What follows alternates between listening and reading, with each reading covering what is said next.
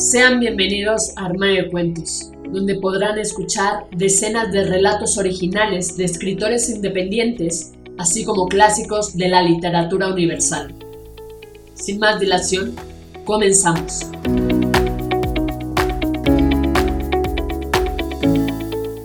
Hola, ¿cómo estás? ¿Escuchas Armario de Cuentos? Yo soy Mari Carmen y el día de hoy toca tu cuento hecho audiolibro donde podrán escucharte cientos de personas alrededor del mundo a través de 12 plataformas donde publicamos Armario de Cuentos, entre las que destacan Spotify, iTunes, entre otras. Si quieres saber cómo hacernos llegar tu cuento, entra a la página www.armariodecuentos.com. Dicho esto, damos inicio. Un diamante en bruto, de Karina Lembo. Augusto Sánchez es taxi boy. Comenzó como stripper hace unos años, bailando en clubes nocturnos o en fiestas privadas. Al principio fue como un juego, cuando en una fiesta, casi empujado por sus amigos, se subió al escenario con varias copas de más y sin camisa. Nunca se esperó el alboroto que causó en el público femenino y en el otro también.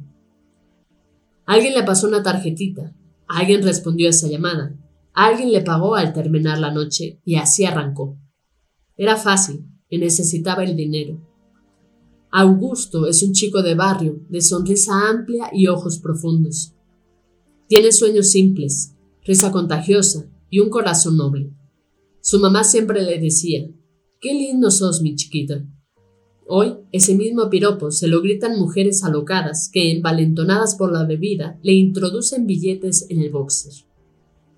Es un trabajo digno, dice abiertamente para intentar convencer a su mamá que no entendía cómo de repente empezó a ganar tan bien en el nuevo trabajo. Augusto es el mayor de tres hermanos. Es cariñoso con los perros, ama jugar al fútbol, es fanático de Messi y quiere ser abogado para que el mundo sea un poco más justo, aunque la muerte de su papá en un accidente le revolcó la vida como un huracán dejándolos endeudados, huérfanos y sin ingresos. Pero las fiestas y el show nocturno no eran lo suyo. En el fondo, él se definía tímido. Los excesos de la noche lo incomodaban.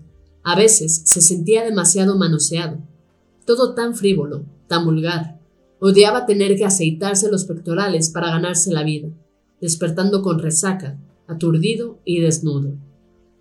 Fue una fiesta privada de un country donde conoció a Etienne viuda de un magnate, mujer con arrugas y de suprema elegancia, que con la percepción de una abuela que no tuvo nietos, reconoció en Augusto el alma de un buscavidas, de un luchador nato, un diamante en bruto, pidiendo ser descubierto, y se vio a sí misma, años atrás, cuando salió a la calle, sin nombre y sin rumbo para darle pelea a la vida, con los guantes bien puestos.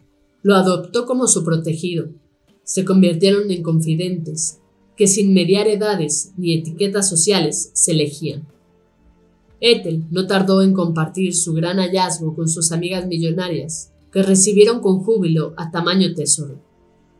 Y así fue como Augusto, un pibe de barrio, pasó a ser la atracción principal del country. No le quedó piscina o jacuzzi por visitar. Sus habilidades eran variadas.